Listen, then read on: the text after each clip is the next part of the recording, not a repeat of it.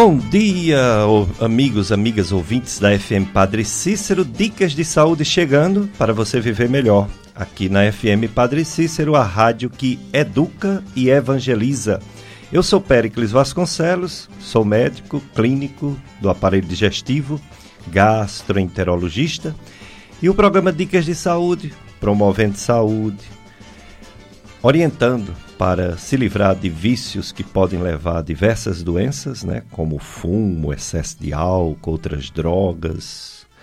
Falando sempre sobre uma boa alimentação, semana passada a nutricionista falou que era uma boa alimentação, né? Aquela que tem bastante fibras, mínimo de gordura, o mínimo de carboidrato, açúcar, Atividade física para todos. É, você tem que se movimentar independente de sua condição física, independente de sua idade. E procurar médico sempre que estiver enfermo, sempre que estiver sofrendo, ou se tem casos de doenças na família, porque existe uma medicina preventiva para evitar doenças em quem não sente nada, porque às vezes as doenças começam bem silenciosas, depois é que o negócio pega mesmo. Estou aqui com o operador de som Sérgio Henrique. É, ele já colocou tudo aqui para funcionar no programa Dicas de Saúde, inclusive a live de Facebook. Se você não quiser só nos ouvir na FM Padre Cis, você coloca no Facebook FM Padre Cis 104,5 e você vai nos ver. Vai me ver, vai ver o, o operador de som Sérgio Henrique e vai ver nossa convidada de hoje.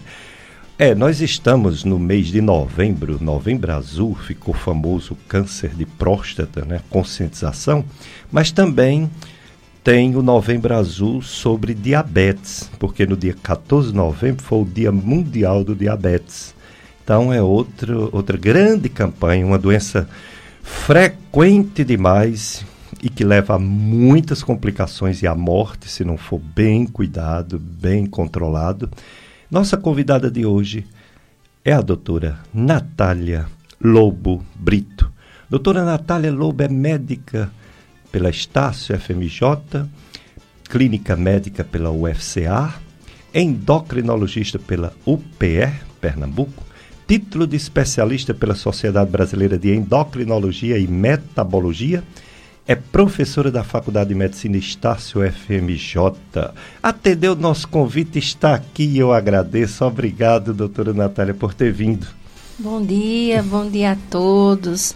Bom dia, doutor Pericles. Bom dia aos ouvintes. É um prazer estar aqui novamente para falar um pouquinho de saúde, né? Para informar a todos vocês uma forma preventiva, e eu fico muito feliz de estar aqui nesse domingo. Que bom, que bom que a doutora Natália está voltando depois de alguns anos, né? Para falar sobre não só o Novembro Azul Diabetes, mas falar sobre sua especialidade, que é endocrinologia. Promoção Clube de Amigos, atenção amiga, amiga da rádio, quer ganhar um grande lindo quadro do Sagrado Coração de Jesus, para você colocar em sua casa, na sala, quarto ou presentear quem você quiser.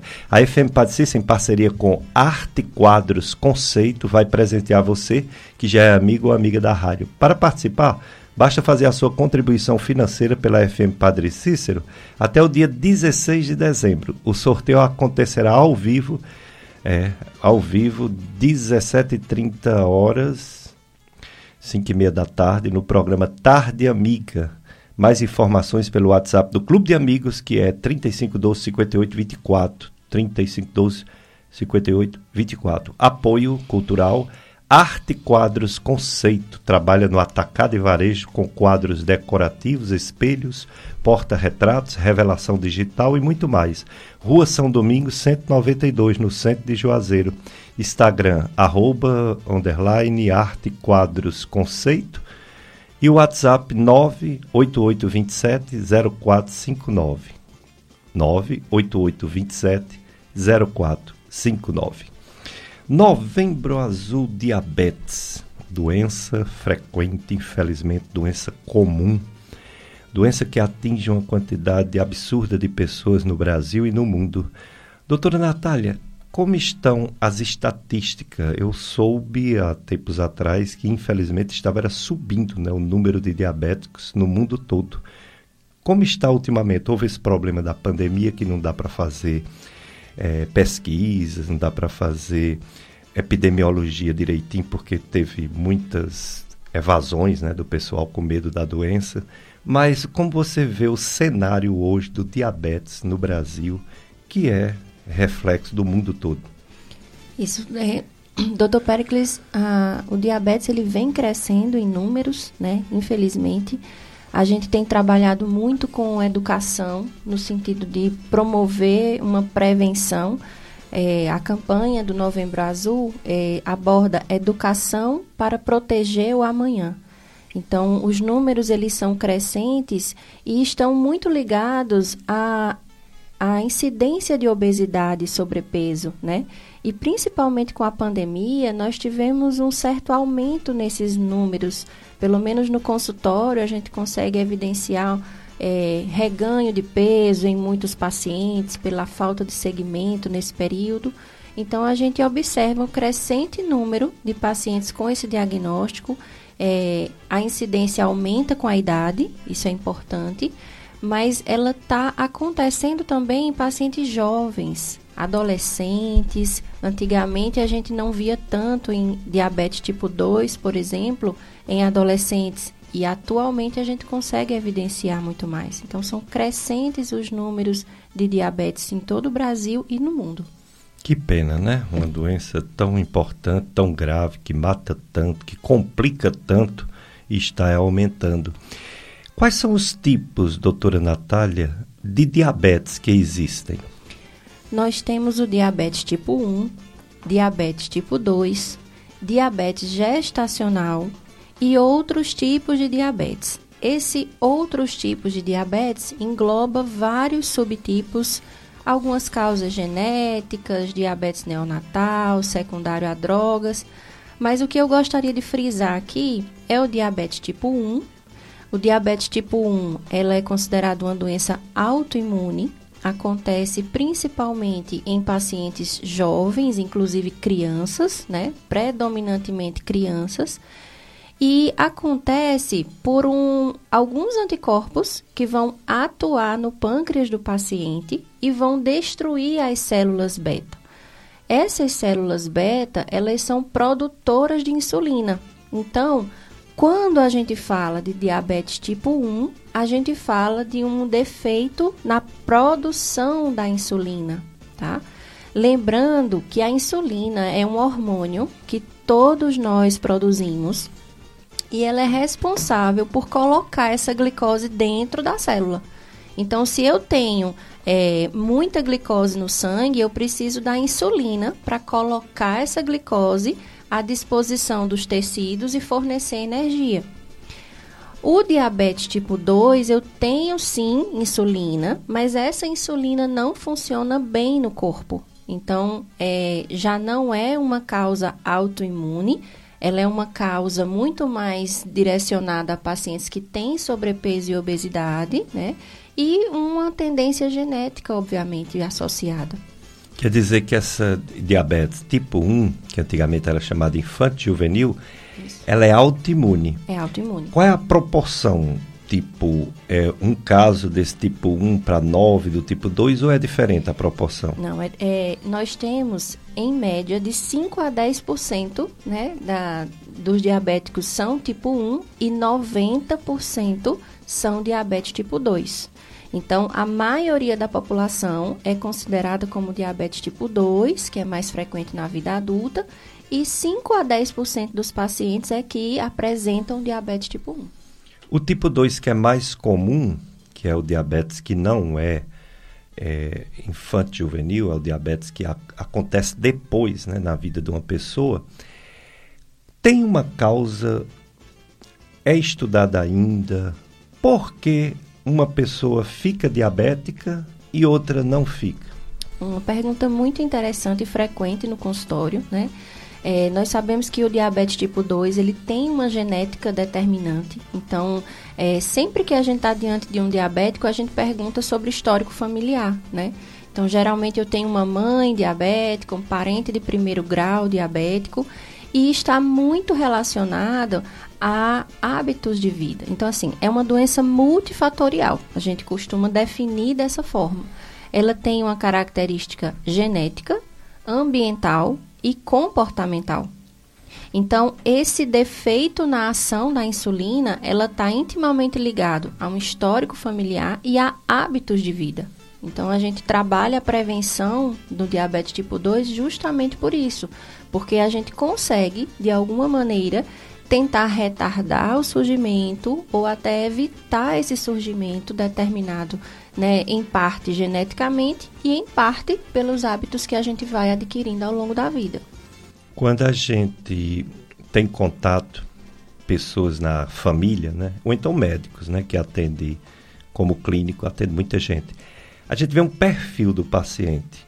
O paciente diabetes tipo 2, ele é mais cheinho, ele tem a, a chamada síndrome metabólica, a barriga cresceu, muitas vezes tem gordura no fígado, muitas vezes tem o, a alteração de triglicerídeo, de colesterol, até de pressão arterial. Mas às vezes chega um diabético, tipo 2, não sei se é tipo 2 mesmo, que tem que ser o especialista que tem que dizer, mas ele é magrinho uhum. e tem um nível de glicemia lá em cima. Por que isso? Isso acontece determinado geneticamente. Tem alguns casos de diabetes que são pouco diagnosticados em relação a é, alguns genes. Então, por exemplo, eu tenho um tipo de diabetes que é monogênica que chama MODY. E ela é muito comum nesses pacientes jovens que não têm um sobrepeso evidente, né? Não tem uma circunferência abdominal, uma barriga mais crescida. É, e isso é determinado geneticamente. Hum, quer dizer que, apesar da maioria ser cheinho, né, ter síndrome metabólico, pode acontecer de uma pessoa de idade, magrinho, realmente ter a doença, né? Pode acontecer. Não é, não é raro. Não é raro. E é interessante a gente falar sobre isso, porque o paciente idoso, ao longo da vida, ele vai transformando o que é massa muscular em gordura corporal. Entendo. É, isso é bem significativo porque é uma, um fenômeno que a gente chama sarcopenia. Hum. Para que a insulina, que é esse hormônio que controla a glicose, funcione bem, a gente precisa do papel do músculo nesse organismo, porque ele vai ajudar na captação de glicose. Então, a gente estimula cada vez mais os pacientes idosos que têm um histórico familiar de diabetes na família a praticar exercício físico, uhum. para evitar a destruição muscular que acontece com a idade. E hum. isso pode retardar o aparecimento, né? Ou até impedir o aparecimento do diabetes. Entendo. É, no caso dos sintomas, o que uma pessoa diabética sente que deve. A pessoa deve fazer exame mesmo sem sentir nada, mas assim, o que é que a pessoa sente que deve ir logo fazer seu, seu exame de glicemia, seus exames, seus, seus cuidados médicos? Existem os sintomas específicos do diabetes ou não? A maioria dos pacientes diabéticos são assintomáticos, ou seja, não tem nenhum sintoma ao diagnóstico, tá? É, nós temos uma recomendação de rastreio e essa recomendação de rastreio é importante a gente frisar, aumenta o som aí no, na sua casa, porque pacientes acima de 45 anos, todos os pacientes, independente de peso, independente de comorbidades, precisam fazer uma glicemia de jejum. A cada três anos é recomendado esse rastreio, via de regra. No entanto, se o paciente tem, mesmo tendo menos que 45 anos, e ele tiver um sobrepeso, obesidade, histórico familiar, tem um triglicerídeo elevado, maior que 250, tem um colesterol bom, que é o HDL, baixo, é, esses pacientes precisam também fazer o rastreio, mesmo sendo pacientes mais jovens, né? E é importante frisar que os pacientes hipertensos, por exemplo, esse acompanhamento, esse rastreio é anual. Ele passa a não ser mais a cada três anos e passa a ser recomendado anualmente. Hum, muito bem. É, está já conosco na live a Marlene Almeida, a Veridiana Siebra Souza. Vocês podem fazer perguntas, viu? Marlene, Veridiana, quem estiver entrando na live do Facebook, vocês enviam a pergunta que a gente passa para a nossa convidada, a doutora Natália Lobo Brito. Ela é médica, endocrinologista e veio falar sobre esse novembro azul diabetes diabetes, que é uma doença tão frequente. Doutora Natália, o diabetes, ele, o açúcar sobe, né, fica alto, e aí começa com o tempo a pessoa a ter alguns problemas. E os problemas são tão variados, né? Ele atinge vários órgãos, é isso? Vários órgãos, né? O diabetes, em sua maioria assintomático, quando a glicose atinge valores mais altos, ela pode dar alguns sintomas, né? Então, a maioria é assintomático, mas ela pode apresentar uma fome muito grande, é, uma perda de peso importante, muita sede e muita vontade de urinar. Esses são os sintomas quando o diabetes está muito, muito descompensado. Mas o mais importante disso é saber que o diabetes ele pode atingir diversos órgãos. E a gente tem o acometimento dos rins, nós temos a nefropatia diabética, uhum. nós temos o acometimento dos nervos, que é a neuropatia diabética, nós temos um aumento do risco de infarto, um aumento do risco de AVC, então, é uma doença muito silenciosa que precisa ser rastreada e tratada para evitar essas complicações. Entendo.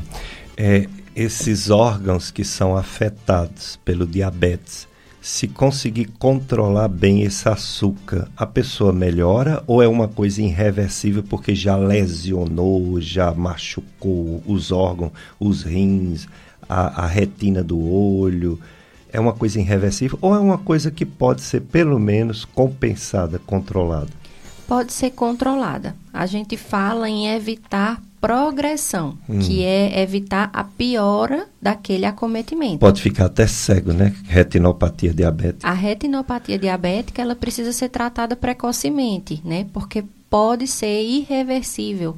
A gente tenta controlar, mas a gente não consegue, obviamente, restabelecer completamente esse paciente. Entendo. É muito importante esse novembro azul diabetes, porque ó, se a gente colocar doenças graves, a gente lembra logo de um ataque cardíaco, né, uma doença cardiovascular, um AVC que leva, infelizmente, à morte muita gente, principalmente idosos. A gente lembra do, do câncer, né, que tem no corpo todo, diversos tipos de cânceres de mama, de, no caso do homem, de próstata, de colo retal, colo do útero, que leva também à morte, mas o diabetes também está entre essas doenças que mais leva à morte por, pelas complicações do diabetes. Por isso que é tão importante essa campanha do Novembro Azul Diabetes. E chamamos a doutora Natália Lobo, que é médica endocrinologista, professora universitária da Estácio FMJ, para falar desse assunto, diabetes, assunto importantíssimo. Tanta gente eu acho que toda família tem um caso, dois, três de diabetes. E a Juventude Salesiana está em encontro, está em festival. É, foi, começou dia 25 e termina hoje. Festival da Juventude Salesiana do Nordeste, no Colégio Salesiano de Recife. E aqui na FM Padre Cícero você acompanhará a Santa Missa de encerramento desse grande evento da Juventude Salesiana hoje. Hoje, às 11 horas da manhã, sintoniza FM Padre Cis, missa de encerramento do Festival da Juventude Salesiana. É, nós vamos agora para o nosso apoio cultural. Não é isso, Sérgio? Sérgio Henrique, nosso operador de som. Depois a gente volta com mais perguntas. Doutora Natália Lobo, médica endocrinologista, está falando sobre esse novembro azul, sobre diabetes, todas as complicações. Então, daqui a pouco, tanto eu quanto os ouvintes, mais perguntas para a doutora Natália. Daqui a pouco a gente volta.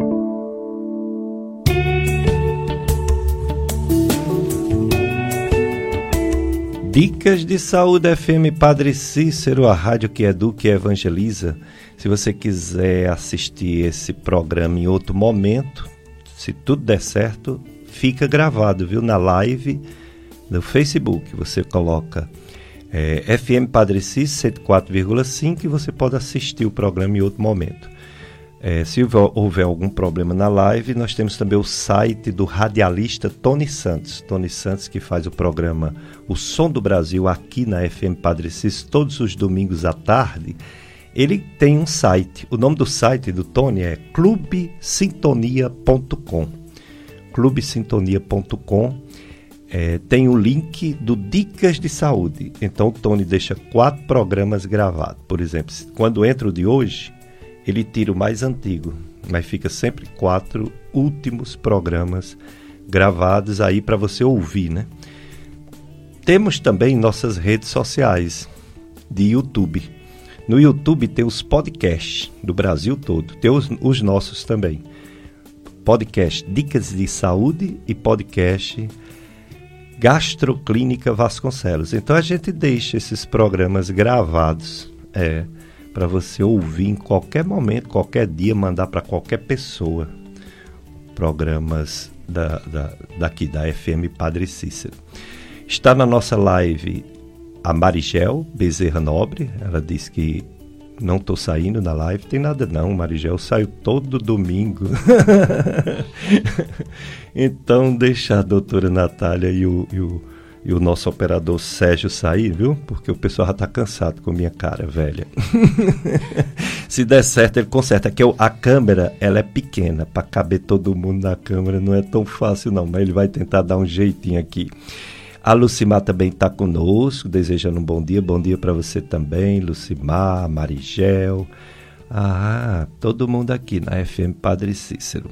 É, do, tanto na live, né, quanto ouvindo na rádio porque o assunto hoje é diabetes. Dia 14 de novembro foi o Dia Mundial de Diabetes e essa campanha vai todo mês de novembro e por que não dizer todo ano, porque o diabetes é muito importante. Agora, a doutora Natália Lobo, médica, endocrinologista, professora universitária da Estácia FMJ, vai falar como é que o médico diagnostica, como é que o médico diz, olha, eu tenho uma coisa para lhe dizer. Olhando seus exames, olhando para você, lhe examinando, você é diabética. Como é, doutora Natália, o diagnóstico do diabetes? Muito bem. O diagnóstico do diabetes, ele precisa ser feito em pelo menos dois exames. Nós precisamos de uma glicemia de jejum alterada, essa alteração é equivalente a maior ou igual a 126. Uma glicemia de jejum de aproximadamente 8 horas é realizado. E a gente precisa de pelo menos outra glicemia de jejum alterada ou um exame que chama hemoglobina glicada maior ou igual a 6,5% essa hemoglobina glicada é como se fosse uma memória da glicose nos últimos três meses que fica registrada no sangue. Então, essa hemoglobina glicada ela entrou como fator diagnóstico e existe um outro exame que às vezes a gente precisa solicitar, que chama teste oral de tolerância à glicose. O teste oral de tolerância à glicose, o paciente chega no laboratório, colhe a primeira glicose em jejum, em seguida, ele toma o que a gente chama de uma garapa doce, né, que contém 75 gramas de carboidrato, de glicose. Em seguida, a gente vê novamente, com duas horas.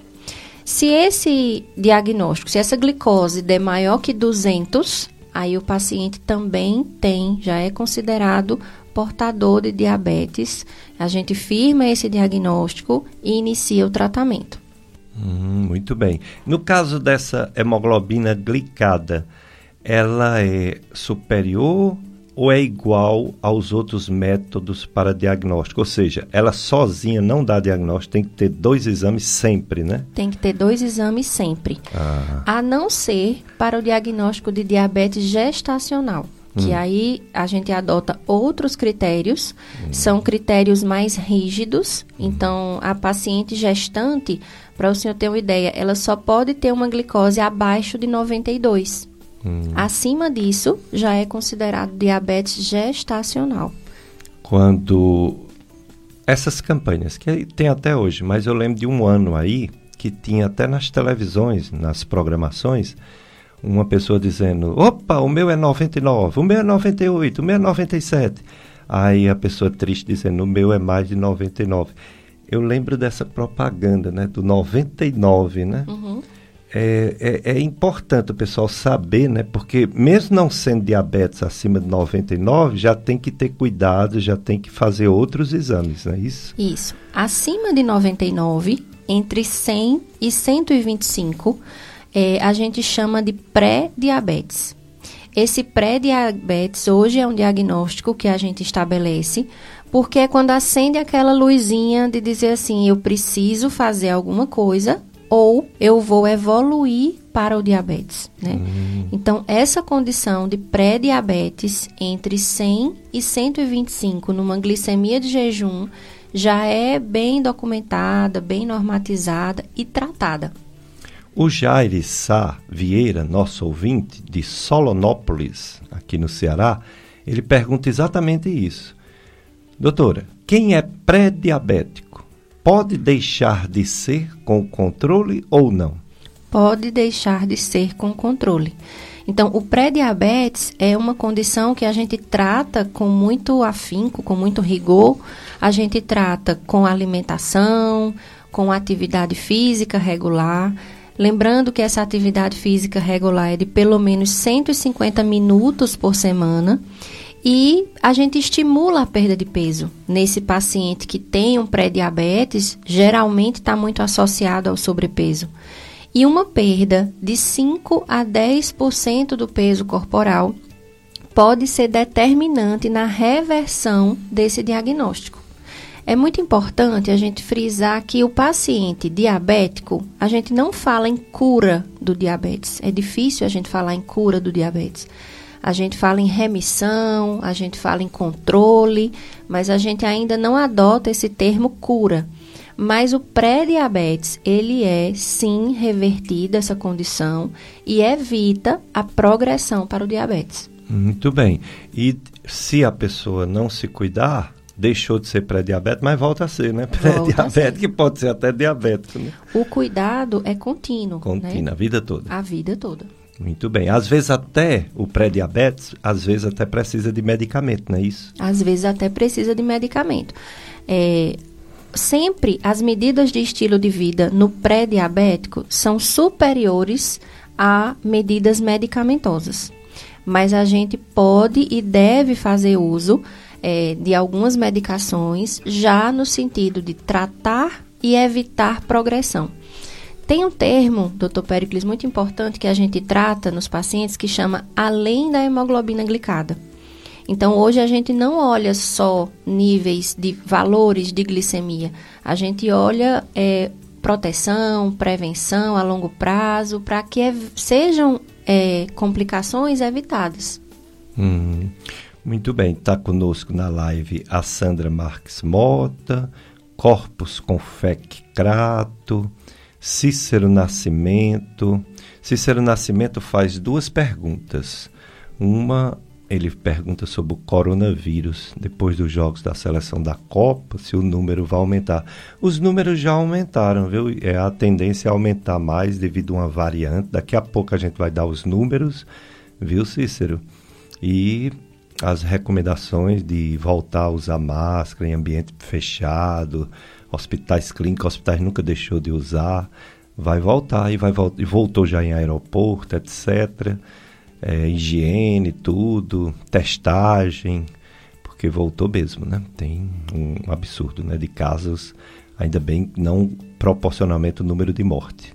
Daqui a pouco eu vou dizer que infelizmente morreu uma pessoa aqui no Juazeiro sexta-feira de Covid.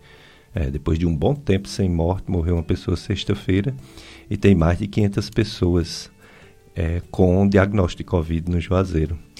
É, a outra pergunta do Cício Nascimento sobre diabetes no Brasil, é, a estimativa, ele quer saber em termos de números, de diabéticos no Brasil por, por 100 mil habitantes, né, pela população.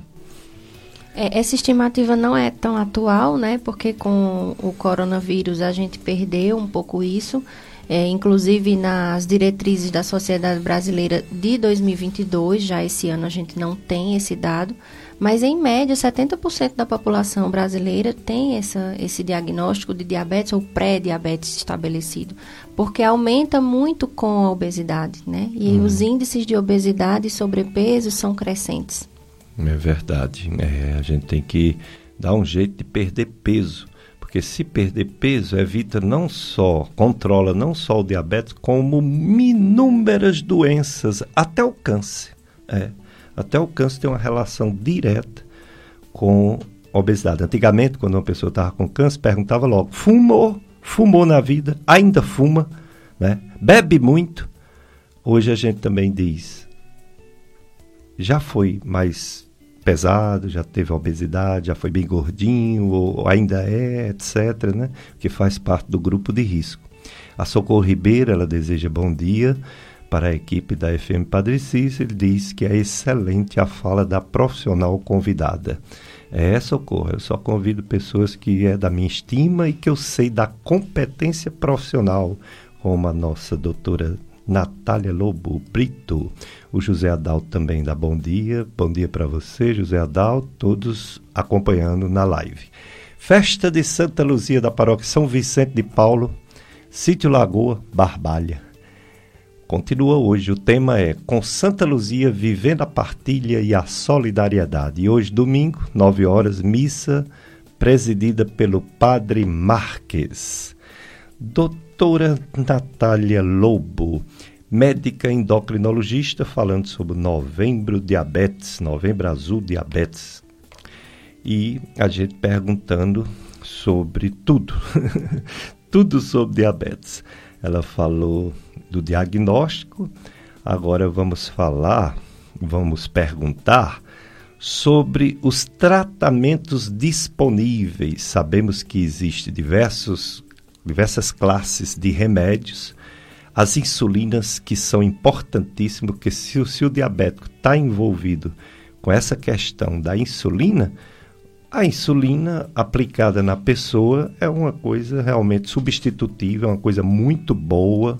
As pessoas não deveriam ter medo de usar, muita gente tem medo de usar, né? Mas a insulina é realmente uma medicação muito boa e tem medicamentos cada vez mais modernos para o tratamento do diabetes. Então, estágio atual, doutora Natália, como tratar o diabetes? Esse tratamento é bem individualizado, não é isso? É um tratamento direcionado né, àquele paciente. Esse tratamento tem como objetivo normalizar os níveis glicêmicos, nós temos alguns alvos em relação a esse tratamento. Então, o paciente diabético, ele precisa ter uma hemoglobina glicada menor que 7% no paciente adulto jovem. É, o paciente idoso, a gente pode estender um pouquinho mais, a hemoglobina glicada ficar menor que 8%, mas o tratamento ele tem que ser visto individualmente e o tratamento começa com alimentação, e atividade física. Isso deveria estar na prescrição, né? Porque sem uma boa alimentação e sem uma atividade física, retorno a dizer, maior que 150 minutos por semana, nós não temos um controle eficaz do diabetes. Algumas medicações são disponíveis, nós temos é, uma classe de medicamentos que está disponível no SUS. A, a metformina é uma delas, é, a gliclazida é outra, é, o forxiga da apaglifosina é outra. Já tem, né, no SUS Já o forxiga, temos que maravilha. no SUS, isso é uma felicidade para a gente, né? Há pouco tempo, né? Há pouco tempo. Para falar bem. a verdade, foi agora esse mês de novembro que foi liberado. Que bom. Né? Ele tem efeitos protetores até cardiovascular, além do controle da glicemia, não é isso? Isso. Cardiovasculares e renais. Renais também. Isso. Então, é. a dapaglifosina, ela é uma medicação nefroprotetora e cardioprotetora que evita desfechos. A gente diz que tem uma prevenção em é, infarto, AVC, insuficiência cardíaca. Então, é uma medicação que está disponibilizada atualmente pelo SUS, principalmente para pacientes maiores de 65 anos, pacientes que já têm uma comorbidade instituída em relação a infarto, AVC e nefropatia diabética são os pacientes mais é, indicados né, para esse tratamento. Eles são usados isoladamente ou associados a outros medicamentos, né? Eles são usados mais com a metformina ou mais com o grupo da, do, do, das glibenclamida? Mais com a metformina. Mais com a metformina, é. né? A, met, a metformina ainda é a principal escolha, a primeira Isso. escolha. Isso tem mudado ao longo dos guidelines, né? Então, nesse guideline de 2022, a Sociedade Brasileira de Diabetes já coloca como opção, é, como primeira opção, a dapaglifosina. Em, que é o Forxiga. Que é o Forxiga, é, em pacientes que têm problemas cardíacos, né? Então, isso é uma novidade e que vai trazer melhores resultados para esse paciente. Mas se não tiver, a metformina continua sendo primeira opção. Continua sendo É uma droga opção. maravilhosa, né? Embora droga é droga, isso. descobram as coisas dela, né? Uhum, Descobre que ela faz um malzinho aqui ou acolá em uma pessoa em mil, mas no geral, como ajuda, né? Como ela é excelente, né? Excelente. Eu costumo dizer para meus alunos que se a metformina tivesse sido descoberta hoje, seria uma fortuna, né? Isso. Pelos benefícios que ela pode trazer e é uma droga de alta potência. Hum. Nós temos uma, uma titulação para cada droga nós temos uma combinação de drogas que a gente pode fazer para baixar a hemoglobina glicada, mas para o senhor ter uma ideia, a metformina isoladamente ela pode baixar até 2% na hemoglobina glicada. Que bom, né? Numa dose maior ou até em doses pequenas? Numa dose maior, Numa dose maior. sempre associada a estilo de vida e atividade física. Ah, sim. Você falou aí, devia estar na receita escrita. Devia botar mesmo. Ó, quando o pessoal tem é, problemas de fígado, que vem para mim, que eu sou da Sociedade Brasileira de Hepatologia, método de fígado, eles perguntam assim, qual remédio o senhor vai passar para fígado? Aí eu escrevo na receita. Não escrevo na frente, mas escrevo no verso. Não beber mais. Excelente. não, mas eu quero remédio. Não tem, não existe. Uhum. Infelizmente, não existe um remédio para recuperar um fígado que está danificado. A gente trata as complicações, mas não tem remédio. É Todos que inventaram e que estão nas farmácias falharam, não fizeram o seu papel. E não adianta passar só para a pessoa gastar dinheiro. Então, o remédio do fígado é não beber, é tratar vírus se tiver, tratar a obesidade, porque o, né? Olha aí, o diabetes pode levar a cirrose. Tá vendo? Uhum. É, a esteatohepatite, né? A gente tem essa condição que está associada à síndrome metabólica, Exato. à obesidade, aos pacientes com maior risco de diabetes, e aí é uma condição que pode levar à cirrose. Se aqui no Brasil a principal causa de cirrose continua sendo o álcool, nos Estados Unidos e alguns países da Europa, a principal causa de cirrose já é síndrome metabólica, entre elas o diabetes. Principal causa de cirrose. Por isso que é importante prevenir. Né? A prevenção é bem um clichê, mas a prevenção ainda é o melhor remédio. Com certeza. É, teve um, um, uma grande descoberta. Por acaso, as pessoas iam fazer é, a cirurgia bariátrica para perder peso e algumas tinham diabetes e algumas, alguns, tinham pré-diabetes. E muitos, muitos mesmo, a maioria, acabou o diabetes e o pré-diabetes. Quer é dizer, o, perda de peso. É o que a gente chama de remissão, né, desse diabetes, justamente pela perda de peso. Uma perda de peso normalmente superior a 10% do peso corporal. Aí, em termos de remédio, falta você falar sobre a insulina. Quando usar e o medo que o povo tem, que a gente não entende. Eu vi até um comentário de um na, na ONU de, sobre o Dia Mundial da Descoberta da Insulina não ocorra assim. E houve uma crítica aos países é, subdesenvolvidos, entre eles o Brasil, de que se usa pouco, deveria se usar mais. Isso faz alguns anos, nem existia forxiga. Mas o que dizer sobre a insulina? Quem precisa? A insulina é fantástica, né? Insulina é vida. A insulina, ela é o tratamento principal do diabetes tipo 1. Então, nós fizemos... Todo essa... diabetes tipo 1 tem que usar insulina. Todo diabético tipo 1 tem que usar insulina. Isso. Recentemente, a descoberta da insulina fez 100 anos. Hum. E para nós endocrinologistas é um marco de vida, porque é, inúmeras crianças, principalmente, faleciam, chegavam a óbito porque não tinham a insulina, né? Então, a insulina, quando bem indicada, de fato, é vida. Todos os pacientes diabéticos tipo 1 precisam da insulina. Quais são esses pacientes? Aqueles que apresentam as polis, né? O que eu falei sobre os sintomas. Então, se você apresenta muita sede, muita fome, muita vontade de urinar e perda de peso relacionado ao diabetes, talvez você seja candidato ao uso de insulina. Pacientes com hemoglobina glicada, que a gente falou tanto aqui, acima de 9%, já são pacientes que precisam ser avaliados quanto à necessidade de uso de insulina. Hum, muito bem.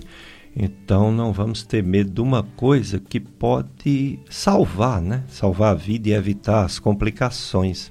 Eu tinha uma paciente que ela tinha visão e deixou de ter por causa de diabetes. E não é criticando a, a minha paciente, mas ela tinha um probleminha. Ela fazia a dieta, mas as pessoas diziam só hoje, só hoje doce, só hoje um cocada, só hoje uma, uma batida, só hoje só hoje aquilo. E infelizmente ela não perdeu a visão mesmo, né? Então é triste, né? A pessoa brincar com uma coisa tão séria, tão grave, e ainda ter gente incentivando, parentes, filhos, filhos, incentivando para usar doce. Eu costumo dizer aos meus pacientes que todos nós deveríamos nos alimentar como um paciente diabético. Porque a alimentação do diabetes nada mais é do que uma alimentação saudável. Veja só, o açúcar. O açúcar é um alimento que não traz uma nutrição evidente. Então, é um alimento que não se faz necessário, que não se faz essencial. Então, por que consumir o açúcar, né? Então, todos nós deveríamos nos alimentar como paciente diabético. Eu queria é, fazer um comentário sobre as insulinas e as tecnologias que estão sendo desenvolvidas em relação a as isso. As novas insulinas. Né? As novas insulinas. Eu tenho hoje no mercado insulinas que duram até dois dias. Legal, menos né? picadas. Menos picadas, uma insulina mais segura, porque muitos pacientes têm risco de hipoglicemia, né? Que é quando a glicose baixa muito. E alguns têm receio, têm medo disso. Mas as novas insulinas, elas são muito mais tecnológicas e seguras em relação a isso. Eu estava num evento religioso aqui no Juazeiro, naquele ginásio poliesportivo, com minha esposa, e eu apontei para ela, ó aquela criancinha. A criança abriu um estojozinho, tirou a insulina e aplicou na barriguinha dela. E o pessoal de idade com medo, né? E a criancinha sozinha, pequena ela, ela aplicou em si. Né? Como é importante né, a insulina. Se ela não aplicar, esse santo São Domingos Safo, que morreu tão cedo, morreu ainda criança, ele era diabético. Se existisse insulina na época dele, ele tinha tido uma vida né, de santidade e morreu tão cedo. Não Isso. existia insulina na época que ele morreu. É, insulina é vida, mais uma vez. É, é mesmo. Mas vamos para mais um bloco. Antes disso, a festa de Nossa Senhora das Graças na área pastoral Imaculada Conceição, sítio Valentim, Santa Fé, Crato. É, está acontecendo essa festa. Nossa Senhora das Graças. O tema: Virgem Maria, Mãe da Eucaristia e modelo na missão. Hoje, domingo, dia 27, 16 horas, missa presidida pelo padre José Eliomar. Animação: Os Raios da Medalha. Legal, né? O nome do grupo animador Raios da Medalha. Legal. Medalha de Nossa Senhora das Graças. Então vamos para mais um bloco de apoio cultural é, Sérgio, e depois mais informações valiosas. O pessoal aqui está elogiando. A Sandra Marques Mota diz informações maravilhosas. A Taina, Taina, Tainá, não sei, Lobo, Taina ou Tainá? É pare... Tainá. Ela diz, doutora Natália Lobo, uma pessoa maravilhosa, amo demais. Olha aí, Tainá Lobo. O José Adalto diz, grande médica. Concordo. Então vamos lá para o nosso intervalo, depois a gente volta com mais, doutora Natália.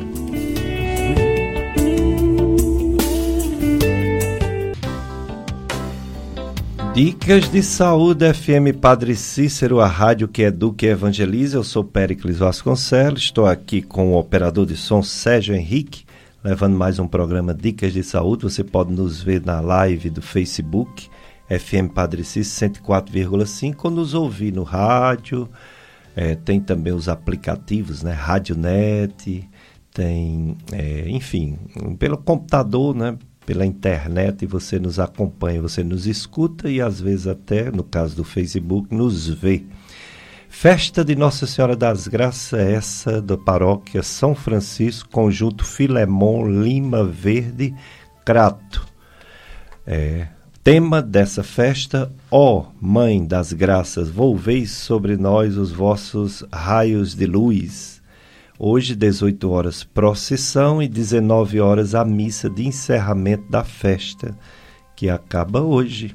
É, festa de Nossa Senhora das Graças, paróquia São Francisco, conjunto Filemon Lima Verde, Crato.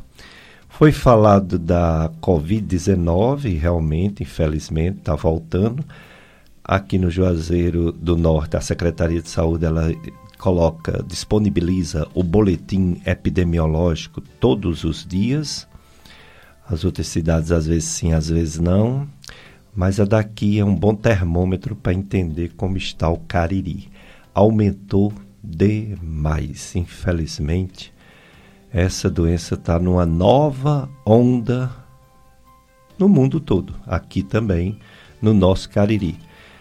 Infelizmente morreu uma pessoa sexta-feira, antes de ontem. É. Então já tem 722 mortes por Covid só em Juazeiro do Norte. 722 mortes.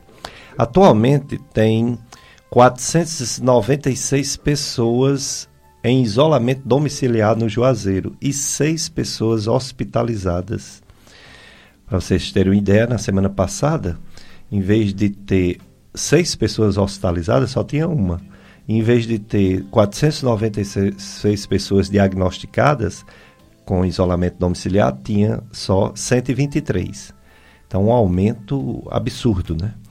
Então, estamos com essa nova variante e já, já tem uma previsão de uma vacina bivalente, que, que é para também essa variante. Mas as pessoas que é, não tomaram ainda a quarta dose, tem gente que não tomou nem a terceira, né? Que vão atrás, que tome, porque a mortalidade diminuiu muito e é o que mais importa, né? Gripe, todos sempre teremos, né? Todo ano, várias, influenza, a própria Covid-19 vai continuar circulando, mas o importante é não acontecer o pior, né? A morte. Então vamos se vacinar, pessoal, muito importante. Bom, o pessoal está passando mensagens pela nossa live do Facebook, mas tem uma pessoa que quer falar em áudio, né? Vamos ouvir o áudio da pergunta para a doutora Natália. Bom dia, doutora. Eu me chamo Cleide, daqui de Juazeiro. É porque o meu marido, ele é diabético, ele tem 60 anos. Ele é alcoólatra. E e fuma muito também. Só que ele tem mais, tem uns oito anos que ele toma um chá de uma folha chamada insulina. E de lá para cá ele faz o teste da glicose, o exame, e não deu mais diabetes não. Eu não sei se é essa planta chamada insulina que ele toma o chá todos os dias de manhã ele toma meu copo e também ele toma os comprimidos, né? Da diabetes, para controlar a diabetes. E também meu irmão também. Meu irmão tem 55 anos. Ele fez o teste, deu a diabetes e estava com 75. A diabetes 750, ao contrário. 750. Foi para o Passo Pressa. Foi para o posto de saúde fazer o teste.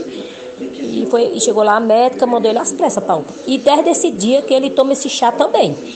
E toma o remédio. E a diabetes dele acabou.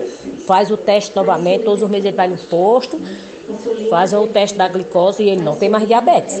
Eu não sei se é essa planta Sei que ele emagreceu muito e de lá para cá ele já está com quase 70 quilos. E não sente nada. Aí eu gostaria de saber se pode tomar muito tempo, né? Porque meu marido já tem 8 anos, meu irmão já tem uns 2 anos que toma. Eu gostaria de saber se, vem, se pode tomar muito tempo, se não vai causar problema para os rins, né? E é isso. E eu não sei, porque meu marido come tudo, tudo, tudo. Meu marido bebe, meu marido fuma e a diabetes dele não tem mais. Mas ele continua tomando os comprimidos e continua tomando o chá dessa insulina. Ah, eu gostaria de saber se dá se causa algum problema, né? Bom dia, tenha um bom dia abençoado. Pronto, doutora Natália, pode responder. Bom dia, Cleide. Obrigado pela pergunta. É, é, uma pergunta frequente no consultório, o chá da folha de insulina, né? Muitos pacientes questionam e fazem uso. E, Cleide, é, nós não temos estudos suficientes que mostrem é, um efeito real desse chá e, principalmente, nós não sabemos, pela falta de estudos, se essa planta pode levar a um problema muito maior, né? Os chás, é, não temos estudos relacionados e eles podem provocar problemas no fígado e problemas nos rins. Então, não é só no fígado, é também nos rins que pode ocasionar. No seu áudio, você falou duas coisas importantes. Meu esposo toma o remédio, né? Isso é extremamente importante. Então, a gente é, relaciona o bom controle do diabetes a esses remédios que ele toma e não ao chá.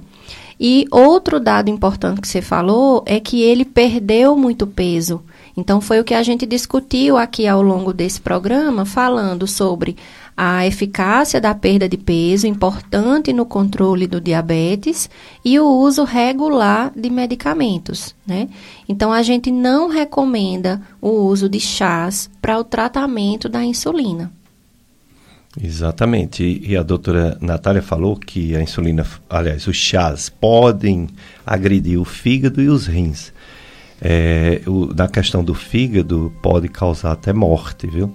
Não estou dizendo com isso que esse chá de insulina ataca o, o fígado, mas alguns chás, como embisco, como é, chá de cena, é, aquele cabacinha e outros chás que o pessoal usa, chá verde, confrei, pode causar insuficiência hepática fulminante e levar à morte, porque nem sempre dá tempo de fazer um transplante de fígado é o chá natural, ele tem química. O remédio de farmácia, ele tem uma química isolada e pode matar, remédio de farmácia. Imagina um chá que tem uma química variada e não estudada às vezes. Também pode matar. Então a gente tem que ter cuidado demais com tudo que a gente usa, tudo que a gente come, tudo que a gente bebe, inclusive chás, né? Então, recomendações médicas é sempre muito bom. Daqui a pouco a doutora Natália vai fazer um resumo sobre prevenção, que é o mais importante. Ela já falou, mas vai falar de novo. Mas tem muita gente participando. A Gilda Marques, de Vaze Alegre, diz que está acompanhando o programa e diz que é fã tanto do programa como da FM Padre Cícero. Obrigado, Gilda. Tem pessoas também participando da live. É. E tem também uma, uma uma preocupação sobre a Covid-19, que a gente acabou de dar os números né, de Juazeiro do Norte, e são os números do Brasil todo. Aí a Maria Solange Machado, ela diz que está ouvindo, está com Covid diagnosticado, o pai também está com Covid. Preocupante esses dados. Tomamos as quatro doses, mesmo assim a Covid veio. É, a, a, a a vacina, eu tiro isso muito por a vacina das hepatites. Tem vacina para hepatite A e hepatite B. A hepatite B, que é uma doença muito grave, que pode dar ao câncer de fígado, pode levar também à cirrose, tem pessoas que tomam as vacinas e quando vai fazer o, o estudo imunológico para saber se pegou a vacina, não pegou não, tem que tomar um reforço. Com três doses não pegou. A mesma coisa é essas vacinas para Covid e todo tipo de vacina. Às vezes pega e às vezes não pega. Não cria anticorpos, não dá imunidade. Mas quando dá imunidade, essa imunidade não é para a vida toda, é por um período, né? Tanto que vocês veem como tem direto, todo ano tem campanha de vacinação para quase todas as doenças. E a da Covid não vai ser diferente, não. Vamos ter que tomar todo ano também. É, o importante é porque a mortalidade diminuiu. Isso é que é importante, viu, Solange? Isso é o que é, vamos dizer assim, confortante. Eu estou com irmã agora com Covid e eu tranquilizei ela. No início da doença, eu não podia ser falso e tranquilizar ela, não. Eu ia ficar super preocupado. Mas agora a gente tem uma certa tranquilidade. Claro que pode acontecer um, um desfecho ruim, principalmente quem é idoso, quem tem alguma doença grave, né? Pode acontecer um desfecho fatal. Mas na maioria das vezes, talvez também ajudado pelas vacinas, tudo indica, não está acontecendo a mortalidade que acontecia antigamente, né? A média móvel que no Brasil todo de mortalidade é em torno de 70 por dia, quando já foi mais de 2 mil mortes por dia de Covid no Brasil e hoje é uma média de 70, às vezes mais, às vezes ontem foi cento e tantas, ó, tá aumentando, mas a média é 70. Tá certo, Solange. De nada. Um bom dia para você e boa recuperação dessa doença que mudou a vida de todo mundo nesse planeta Terra, viu? A pandemia da Covid-19. Mais pergunta aqui, Sérgio Henrique pergunta o que leva um diabético a dependência da insulina. Não seria uma, uma, uma dependência, é uma necessidade, não é isso? Uma pergunta importante. É, não é uma dependência, né? Química. Não. Mas é uma precisão, né? É um tratamento crônico, né? É. Então, quando a gente fala em diabetes, a gente fala em doença crônica. E todas as que não doenças. Tem cura. E não tem cura. E todas as doenças crônicas, elas precisam ser tratadas para a vida inteira. Exatamente. Então, não é que a insulina, uma vez que usou, vai ter que usar pro resto da vida. Não, tem pessoas, inclusive, que só usam insulina quando está no hospital, né? Uhum. Porque sobe demais o açúcar. Mas quando volta para casa, volta para metformina, né? Com certeza. É, atualmente a gente consegue retirar a insulina naqueles pacientes que têm um acompanhamento, é, que têm uma boa alimentação, mas a recomendação é que nos pacientes internados a gente deixe com insulina, né? Até para não sofrer riscos com o uso de medicação oral, que é o comprimido, mas muitos pacientes conseguem parar o uso de insulina e continuar na medicação. Precisa ser realmente avaliado.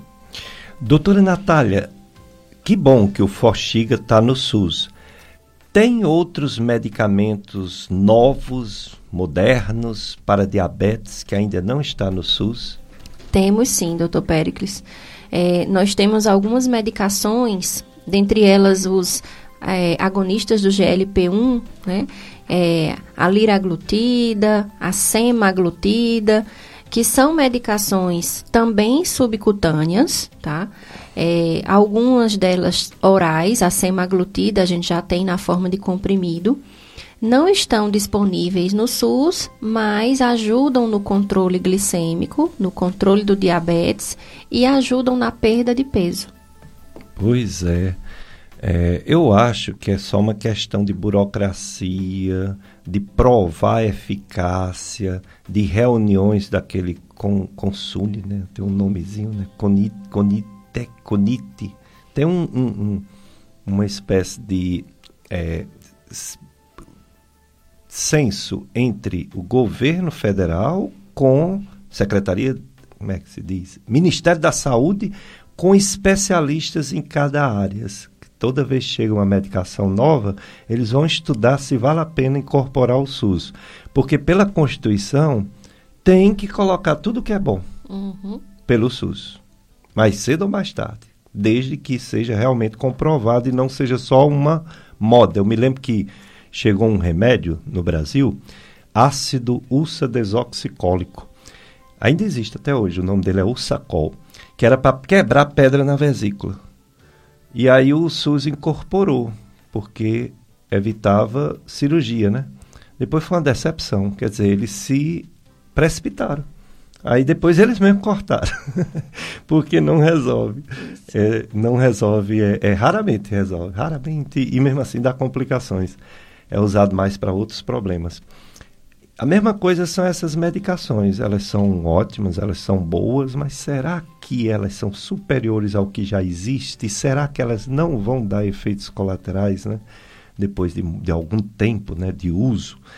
É, tem uma droga que ainda não chegou no Brasil que dizem que dá uma perda de peso nas pessoas comparável a uma cirurgia bariátrica. Você está acompanhando esses estudos? Você tem essa expectativa da chegada dessa nova, dessa nova medicação? Estou ansiosa para a chegada dessa nova medicação. Tem um nome esquisito, eu digo para uma pessoa que me falou sobre isso. Digo, como é o nome da droga? É Triste Partida? É, parece, né? Tirzepatida, o nome ah. da medicação. E é uma... Aí ela disse, doutora Ticiara, disse, hum. é a triste partida da obesidade. Eu, tá bom. A tirzepatida é uma medicação que está chegando, né? Já foi aprovada, a gente está aguardando ansiosamente, porque ela promete fazer um, um, um, estímulo a dois hormônios importantes, né? Que é o GLP-1 e o GIP, que são fatores importantes no controle glicêmico, no controle da fome e saciedade e, consequentemente, na obesidade. Então, Já tem um medicamento só do controle do GIP? Ainda não. Ainda não. E ele não. vai ser o primeiro e ainda mais do, do outro grupo também, né? Do GLP-1. GLP-1, que é o grupo do Ozempic, né? Isso. Então, eu espero que a Conitec pense logo sobre isso e coloque né, no, disponível para o SUS, porque são medicações que têm estudos comprovando a eficácia, comprovando o benefício no controle do diabetes e no controle do peso. É, é uma tecnologia ainda com custo muito alto, né? E a gente precisa saber os pacientes que merecem é, essa indicação. Né? Vai então, ser via oral ou injetável? Dishepatida? Sim. Ainda subcutâneo. É subcutâneo, é, né? Não é via oral, não, né? Não. Agora o Ozempic parece que já tem, né? Via oral. Já. O Ozempic já tem via oral, é, a semaglutida, e ela é utilizada no tratamento do diabetes com bom controle glicêmico, mas ainda não é utilizado no tratamento da obesidade. Tem muitos pacientes que chegam ao consultório pedindo para mudar do subcutâneo para o oral e essa medicação ainda não é aprovada para o tratamento da obesidade quando via oral. Entendi. É, o custo é parecido porque o subcutâneo é caro. É o, caro do mesmo jeito. Da mesma forma. O que a gente tem a impressão é que a dose baixa ela é mais barata, mas a dose efetiva chega a ter o mesmo custo ah. que o Ozempic subcutâneo. Entendo. É, a obesidade ela é, uma, é um problema de saúde pública, é uma pandemia, né? Pandemia, a obesidade. Quantidade de pessoas obesas é, por exemplo, muito maior do que diabético, né? Uhum. Aí a gente vê o relato das pessoas assim, mas doutor, eu, eu não como muito, eu me esforço, eu faço exercício, eu como pouco, e eu tenho esse peso. Eu conheço uma pessoa ali que come tudo e é magra. Isso existe mesmo? É porque a pessoa pode até comer pouco, mas não come correto? Seria isso? É, a obesidade, ela tem um fator genético muito determinante. Também, né? Também. Uhum. E às vezes acontece daquele paciente não comer tanto, mas que para aquela composição corporal, para aquele indivíduo, ela está em excesso. Então, uhum. o tratamento da obesidade também é muito individualizado, né? Porque a gente tem um, uma forma de medir aquele metabolismo corporal e cada paciente tem um metabolismo único, né? Então, eu tenho realmente pacientes que comem bastante, mas que têm um metabolismo acelerado. E isso é determinado geneticamente a gente tem alguns fatores que podem melhorar o metabolismo do paciente e isso não é feito com remédio, isso é feito com atividade física, mas cada um tem uma termogênese muito individual. né? Então, é, alguns pacientes me procuram querendo aumentar o metabolismo. Doutor, eu quero um remédio que aumente meu metabolismo. E isso não é possível, né? Não existe um remédio para isso. O que aumenta o metabolismo é a prática de exercício físico regular, continuada, com estímulo ao ganho de massa muscular.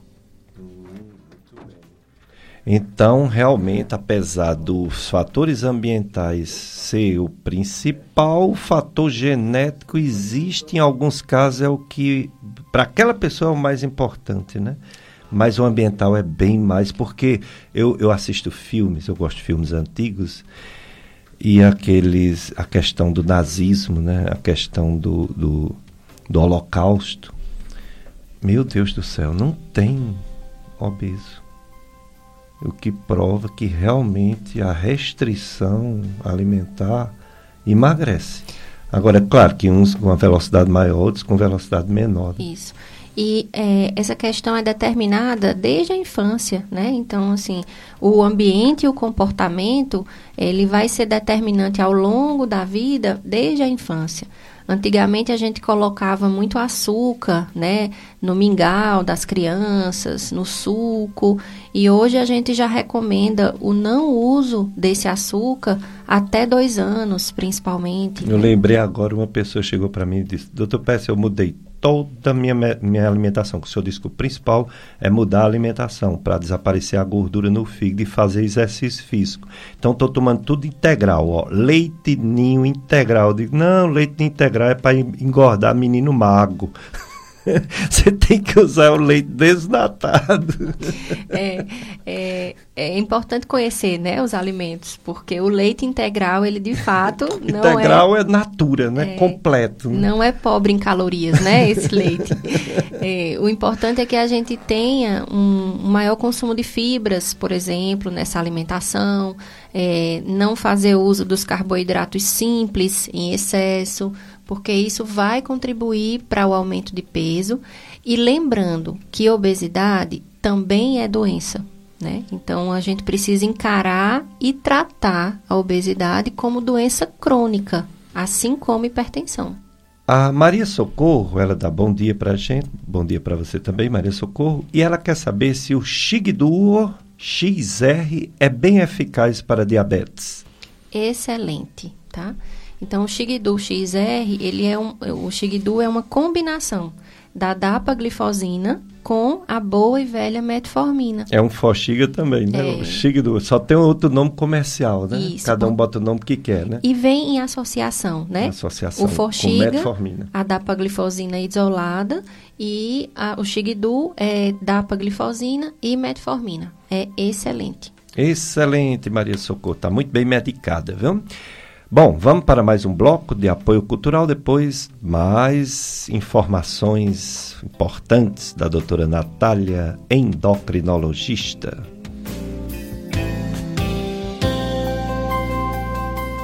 Dicas de saúde. É, novembro azul não é só próstata, novembro azul diabetes. Convidada doutora Natália Lopo, médica endocrinologista, professora da Estácio FMJ.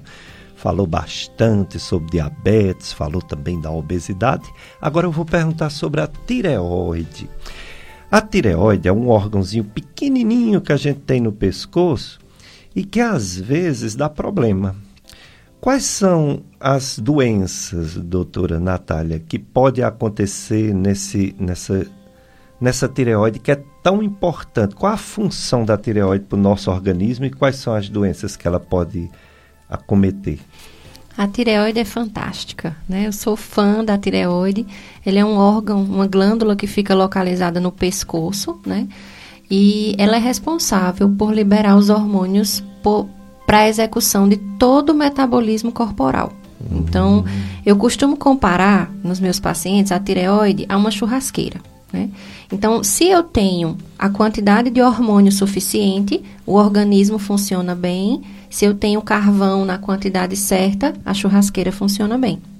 Quando eu tenho hormônios em excesso, é, eu chamo hipertireoidismo, é quando eu tenho esse carvão em excesso, eu vou gerar a queima do churrasco. Então, Isso. não é interessante. O hipertireoidismo, ele aumenta muito o nosso metabolismo de formas a estimular arritmias, perda de massa muscular, é, pode gerar irritação, queda de cabelo, labilidade emocional, diversos comprometimentos à saúde.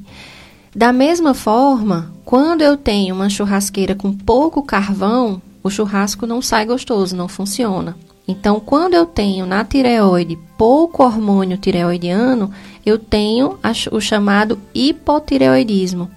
E no hipotireoidismo, tudo fica lentificado, falta energia para desenvolver as atividades do dia a dia, pode gerar é, um discreto edema, que é um inchaço, às vezes o paciente apresenta um leve ganho de peso, mas num contexto geral é danoso para o funcionamento corporal total. Né?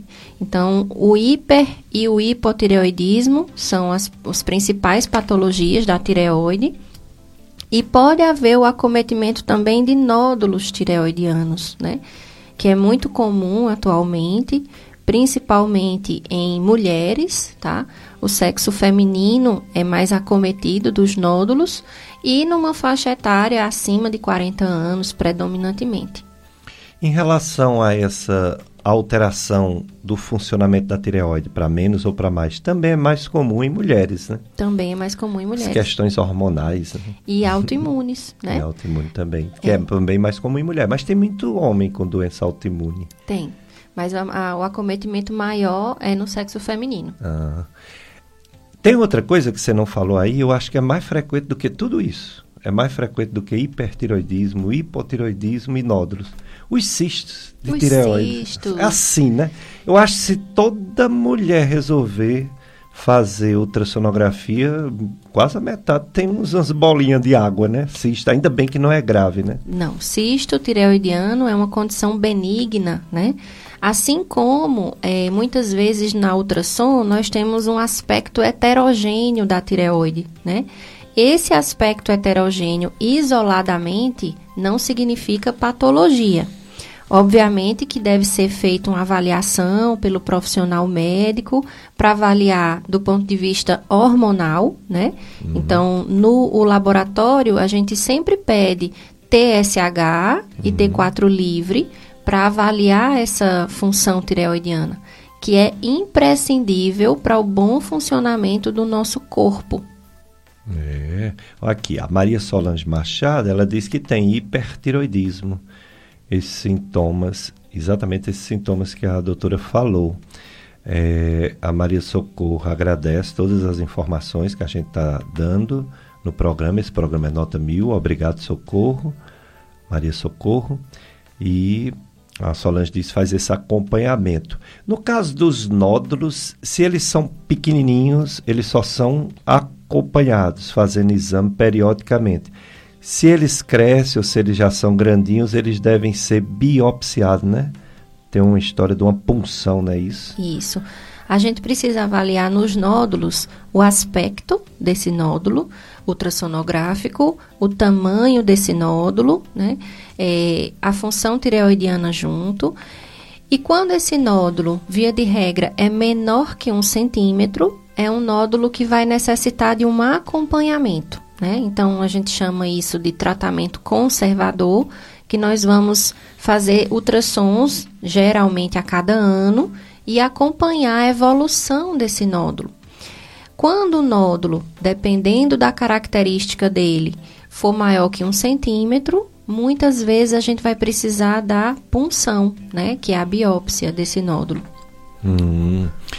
É, a, a, a endocrinologia, ela trata tudo isso, né? Diabetes, é, alterações de peso, tanto a obesidade quanto ao contrário, né? Uma pessoa que está muito abaixo do peso, problemas da tireoide, problemas hormonais.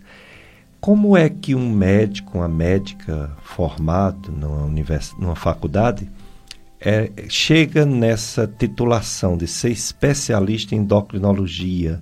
Vai direto ou tem que passar antes por outras residências médicas?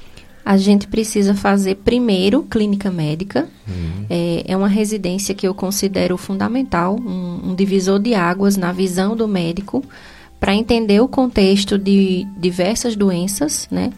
E a gente passa dois anos na clínica médica. Em seguida, a gente faz uma nova prova de residência e vai para a endocrinologia, que uhum. são mais dois anos. Em seguida, é recomendado é, fazer a prova de título de especialista, porque atualmente nós temos algumas especializações né, de fim de semana e a gente sabe que a qualificação diária, né, através da residência todos os dias, é, garante uma experiência muito maior. E a prova de título de especialista é o que fecha esse ciclo. Pronto. Aí um profissional passa por todo 10 anos de estudo, seis na faculdade, dois de clínica médica, dois de endocrinologia, estudar para fazer essa prova de título e exercer sua especialidade de endocrinologia. E a gente vê nas redes sociais e até nas nossas regiões, né, aqui mesmo no Cariri, pessoas que não têm toda essa titulação e que quer atender, quer tratar todos essas, esses problemas e a gente vê uma onda muito forte na questão de excessos de medicamentos para perda de peso e hormônios, hormônios ditos que são capazes de ajudar uma pessoa a perder peso. Testosterona é um hormônio que tem no homem, tem na mulher, mas tem muito mais no homem. E hoje a gente vê infelizmente, até profissionais de saúde, médicos e médicas, prescrevendo testosterona. Eu queria que você falasse, como endocrinologista, qual sua visão, quais os perigos, quais as críticas de colegas médicos que prescrevem esse tipo de medicamento até para mulheres. Que para homens já pode dar problema, imagine para mulheres. Isso nos entristece, né, doutor Pericles, Isso. porque a medicina, ela lida com vidas, que é o nosso bem mais precioso, e o uso indiscriminado desses hormônios, ela pode ter complicações graves. Então, assim, hormônio é para ser utilizado quando há deficiência. Então, o nosso corpo ele é feito para estar em equilíbrio. Mas o excesso da testosterona pode levar a problemas hepáticos, inclusive cirrose, pode levar a problemas cardíacos, problemas renais e alguns desses danos são irreversíveis. Poucos pacientes sabem que o uso de testosterona né, em excesso pode levar à infertilidade. E essa infertilidade é irreversível na maioria dos casos. Uma pena, né? A gente, eu como professor, eu me orgulho tanto que os meus alunos eles se tornam profissionais de referência, né? Onde atua, a gente fica é, muito feliz, mas ao mesmo tempo a gente fica decepcionado quando a gente vê os alunos realmente com essas medicações é, questionáveis, medicações, excesso de remédios que podem fazer mais mal do que bem, né? E a gente fica pensando onde foi que a gente errou, mas não é, porque cada pessoa faz o que quer, né? Existe a liberdade e cada pessoa escolhe o que é quer fazer da sua vida, né? Muitas vezes por modismo, muitas vezes porque tem quem procura, né? Tem quem procura. Eu estava vendo um debate sobre essa esse tratamento de soro, a pessoa tomar soro. Aí houve uma live, eu fiquei curioso, fui assistir a live, né? Aí um, um, um, pessoal defendendo e o outro dizendo que não valia nada, né? Você tomar soro e com vitaminas dentro do soro. Não tem valor nenhum, né? É, mas outros defendendo. Aí os que estavam defendendo diziam assim, mas não faz mal. Faz mal a nada. Faz mal o bolso, né? Aí o, o que estava acusando, vamos dizer assim, que isso é uma bobagem, né? Tomar esse soro com vitamina dizia, pois faça com o dinheiro da pessoa particular, mas não faça pelo SUS, não, que querem botar no SUS como é, medicina interativa, não sei o quê, que já tem um bocado de coisa aí que a gente sabe que não vale nada. Querem botar essa também. E ele disse, no SUS não, viu, porque é dinheiro do bolso de quem paga impostos. Que faça com seu dinheiro particular. Quer gastar? Quer queimar o dinheiro? Que, que, eu achei interessante esse debate, né? Mas como aparece coisa, como o povo gosta de, é, vamos dizer assim, de algo fácil, de um milagre, né, para resolver um problema e não aquela recomendação clássica da medicina de se esforçar para perder peso, de mudar a alimentação. É, é, é, muito triste, né? Isso. Às vezes, é, impulsionados pelo culto à beleza, né? Principalmente quando a gente fala de hormônio. E, e não é bem isso que a medicina trata, né? A gente quer construir saúde e essa construção é feita no dia a dia, né? Nas escolhas alimentares, é, na prática de exercício físico regular, no uso da medicação bem indicada e individualizada. Então a gente falou aqui de inúmeros medicamentos, mas não é uma receita de bolo, né? Então a gente precisa ver o paciente no contexto daquele paciente, num contexto de adoecimento, né, para que ele consiga ter uma vida saudável. Exatamente. O pessoal tem que entender, o público leigo, que uma das medidas para saber a competência de um profissional da medicina, de um médico, de uma médica, é, por exemplo, a quantidade de exames e de remédios que esse profissional passa. Quanto menos exame, quanto menos remédio esse profissional passa, mais qualificado ele é, ela é, mais segura, mais estudioso, mais estudiosa. E o pessoal pensa que é ao contrário, né? Que tem que pedir todos os exames do mundo e passar todos os remédios que existem. E não é bem assim, né? não funciona desse jeito. Não é. Mas a Terezinha Carvalho, que é nossa ouvinte, ela tem hipertiroidismo e não foi necessário cirurgia para ela. É, ela fez muitos exames, ficou de fazer uma revisão anualmente, quer dizer, acompanhamento, não é isso? É, o hipertireoidismo ou o hipotireoidismo, eles podem ter uma condição que chama subclínico. Então, no hiper ou no hipotireoidismo subclínico, nós temos indicações específicas de tratamento. Então, quando a doença não é instalada completamente, quando acontece nessa forma subclínica, normalmente a gente faz o segmento, o acompanhamento e, mais uma vez, individualiza a necessidade de tratamento. Lembrando que o tratamento não é só remédio, né? O tratamento faz parte a consulta médica, consulta nutricional, prática de atividade física, é, avaliação do educador físico, enfim. Essa equipe multidisciplinar é que vai trazer para a gente, a longo prazo, uma saúde esperada, né? A construção dessa saúde. É, é bom saber que existe remédio, mas nem sempre eles devem ser utilizados, né? Tem remédio para hipertiroidismo e tem remédio para hipotiroidismo. É Sim, é sem dúvida. Remédios assim considerados hormônios, né? Que é o próprio hormônio da tireoide. Né? No hipotireoidismo é o próprio hormônio, né? Que a gente que a gente oferece para o paciente, lembrando que o hipotireoidismo exige a necessidade do hormônio principalmente em pacientes gestantes, né? A gente precisa deixar isso em equilíbrio. E o tratamento do hipertireoidismo se faz com uma outra medicação é, e muitas vezes a, a necessidade de radiodo, né? Então, são tratamentos diferentes e que precisam ser direcionados à patologia determinada naquele paciente. Hum, muito bem, doutora Natália, médica endocrinologista. Onde encontrar a doutora Natália para tirar dúvidas, fazer perguntas, fazer uma consulta? Onde atende a doutora Natália aqui no Cariri? É, muito obrigada pelo convite, doutor Pericles. Eu atendo atualmente em Crato, né, na clínica Dr. Roberto Chamacaru e no Blue Tower, recentemente inaugurado. E é no Crato também? É no Crato também. Então, que rua? Hum, a rua Pedro II, hum. número 274. É, e o Blue Tower fica próximo ao Mercado Central, hum. ali atrás do Hospital São Raimundo. Ah, muito bem. E também você faz ambulatório na Estácio FMJ? Ambulatório na Estácio FMJ é, e atendo também em Campos Sales. Então, meus pacientes de Campos Sales. Ah, você atende em Campos Sales, legal. Qual é o local lá em Campos Sales? Lá em Campos Sales eu atendo na Galeria Matriz Center, no consultório da doutora Laíla Marques. Hum, muito bem.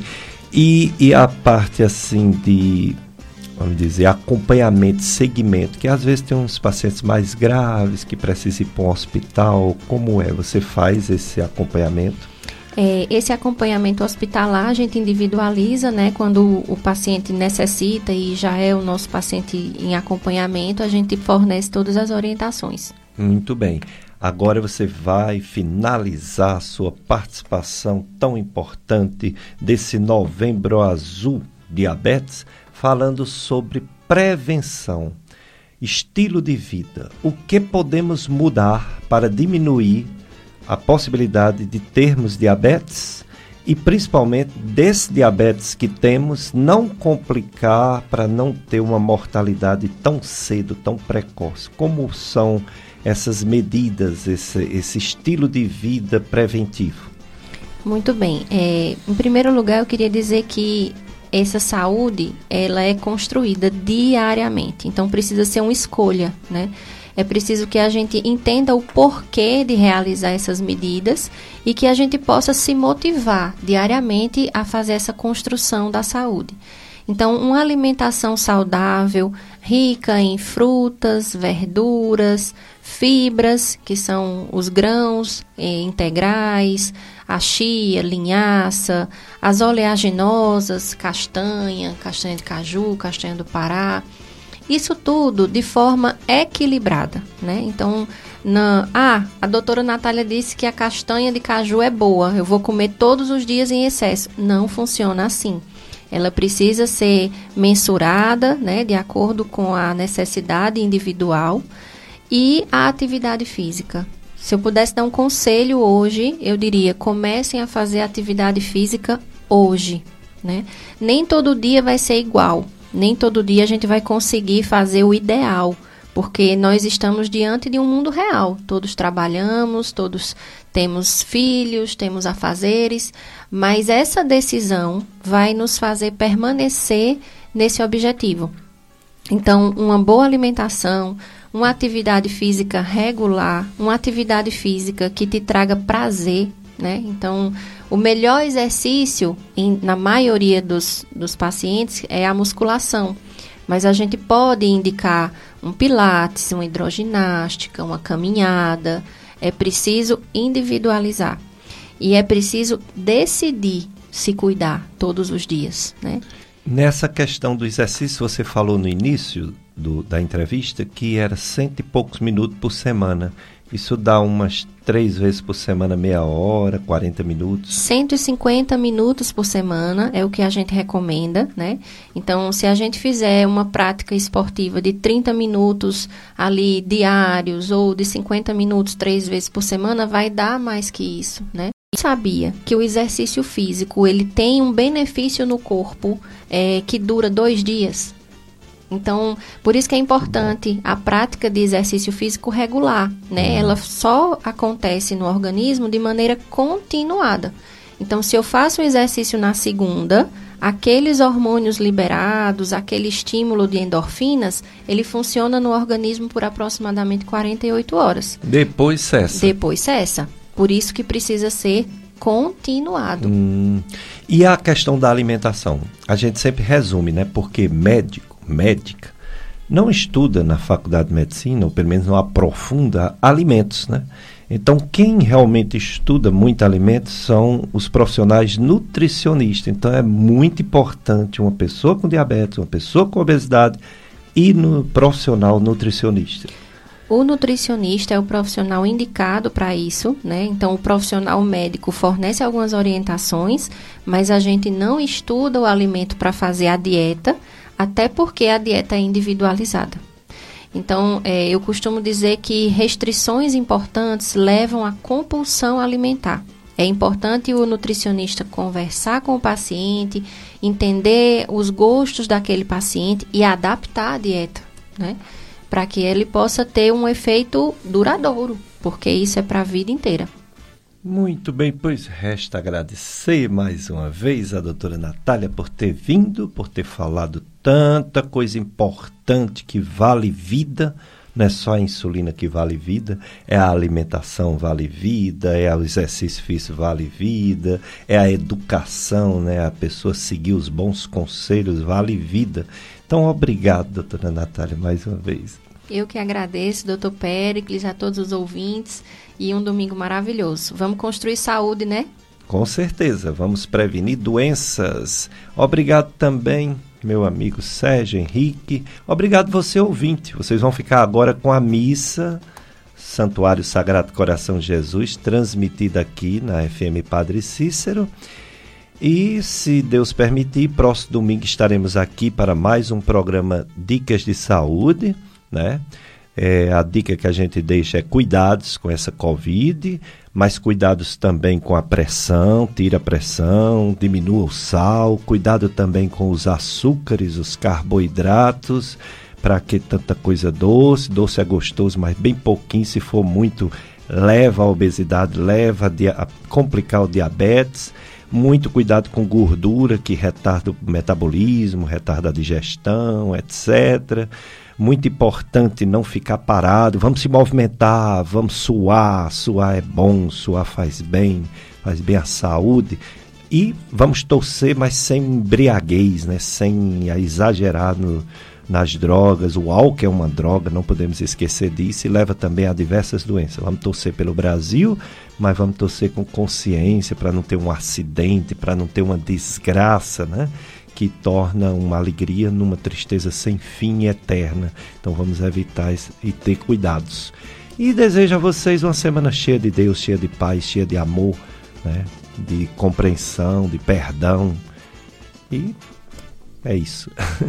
um abraço para todos.